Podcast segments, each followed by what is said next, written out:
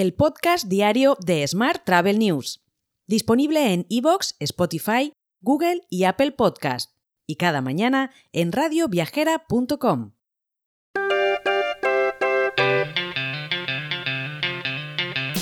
Saludos y bienvenido, bienvenida un día más al podcast de Smart Travel News. Antes de comenzar con la actualidad del día, te cuento algunas cositas que creo que pueden ser interesantes para ti y que están hoy en nuestra newsletter diaria.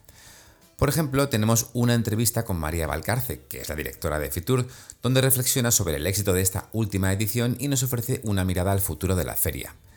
También tenemos una infografía muy curiosa donde reunimos toda la tecnología de distribución hotelera en una sola imagen.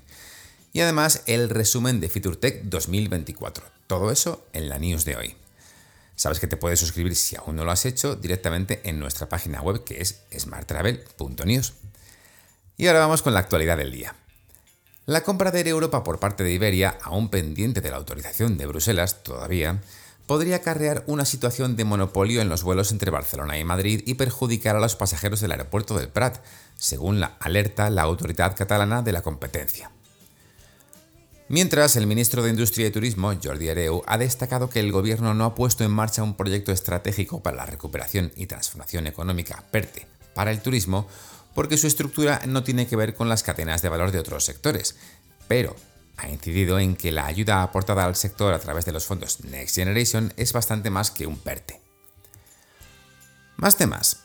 La delegación balear de OPC España convoca por primera vez los primeros premios OPC Baleares, que tienen como objetivo reconocer, impulsar y dar visibilidad a quienes están desarrollando una labor destacada a favor del turismo de congresos, eventos y negocios en la comunidad autónoma. La entrega tendrá lugar el próximo 15 de marzo en el evento Mallorca Loves Mice. Por su parte, Visa y Turis de Barcelona se unen en un proyecto piloto para fomentar la sostenibilidad en los restaurantes de la ciudad condal. Con el sector de la restauración representando el 27% del gasto total de los turistas internacionales en Barcelona en los últimos 12 meses, según VisaNet, el acuerdo busca impulsar medidas sostenibles en uno de los sectores más destacados de la ciudad. Más asuntos. Tour for All Travel se ha incorporado al panel de agencias de Civitatis. Esta alianza surge con el objetivo de fomentar el turismo accesible e inclusivo para que el derecho al ocio sea real y efectivo para todas las personas. Por otra parte, Iberia e Iberia Express han sido reconocidas como las aerolíneas más puntuales de Europa en 2023. Iberia Express ocupa el primer lugar del podio con un porcentaje de puntualidad de llegada del 84%, posicionándose también como la quinta aerolínea low cost más puntual del mundo, según el On Time Performance Report de Ethereum. Y ONU Turismo, en su primer barómetro del turismo mundial del año, destaca la recuperación del sector. En este contexto, resalta que a finales de 2023 las llegadas internacionales se recuperaron alcanzando, el 88% de los niveles previos a la pandemia. Ahora además proyecta una recuperación total para 2024.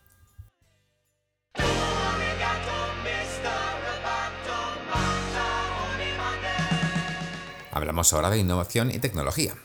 Royback ha presentado en Fitur 2024 sus últimas innovaciones centradas en autoservicio, automatización y marketing digital para la industria hotelera.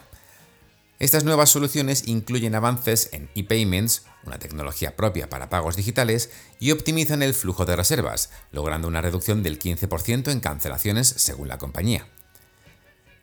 Mientras, un nuevo ebook presentado en FeatureTech 2024 y elaborado por el Grupo de Centros Tecnológicos de Turismo analiza el impacto de la inteligencia artificial en el sector turístico. Eurecat, a través del libro, destaca las características de su plataforma Smart Tourist Data System para la gestión de datos en la industria turística. Mientras, Iberia incorporará, perdón, a partir de ahora las tarjetas UnionPay como método de pago para sus clientes. Este es uno de los métodos de pago más aceptados en todo el mundo. Y Zoom lanzará una nueva aplicación para Apple Vision Pro que integra videoconferencias con el entorno físico del usuario, difuminando las líneas divisorias y ofreciendo una experiencia más inmersiva y conectada. Esta opción estará disponible a partir del 2 de febrero.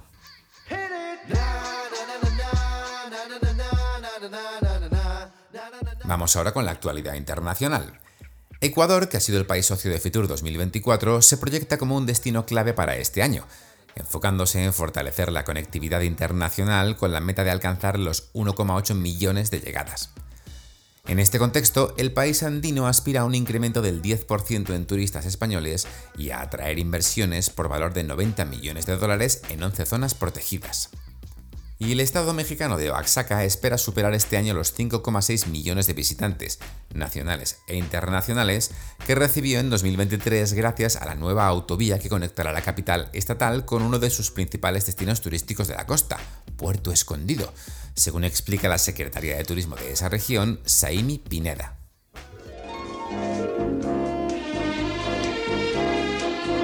Hotel. Y terminamos con la actualidad hotelera. The Social Hub inaugurará su tercer hotel en España, concretamente en la ciudad de San Sebastián. Tras una inversión de 50 millones de euros y la creación de más de 50 nuevos empleos directos en la ciudad, el nuevo establecimiento abrirá sus puertas el próximo 1 de febrero y ofrecerá un total de 328 habitaciones. Mientras, la cadena Silken Hoteles se ha beneficiado de la reactivación del turismo en España, con un crecimiento de la ocupación del 4% y una subida del 8% del precio medio por habitación, la cadena cerró el pasado ejercicio con una facturación de 120 millones de euros. Por último te cuento que Melia Hotels International y el grupo Punta Cana han anunciado la firma de un acuerdo de intenciones con el fideicomiso Bergantín para la construcción del tercer hotel dentro del proyecto turístico que se está desarrollando en Puerto Plata. Te dejo con esta noticia.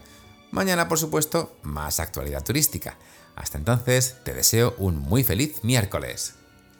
Si quieres apoyar este podcast, déjanos tus valoraciones y comentarios en Spotify, Evox o Apple Podcast. Recuerda que puedes suscribirte a nuestra newsletter diaria entrando en smarttravel.news en la sección Suscríbete. Gracias por escucharnos.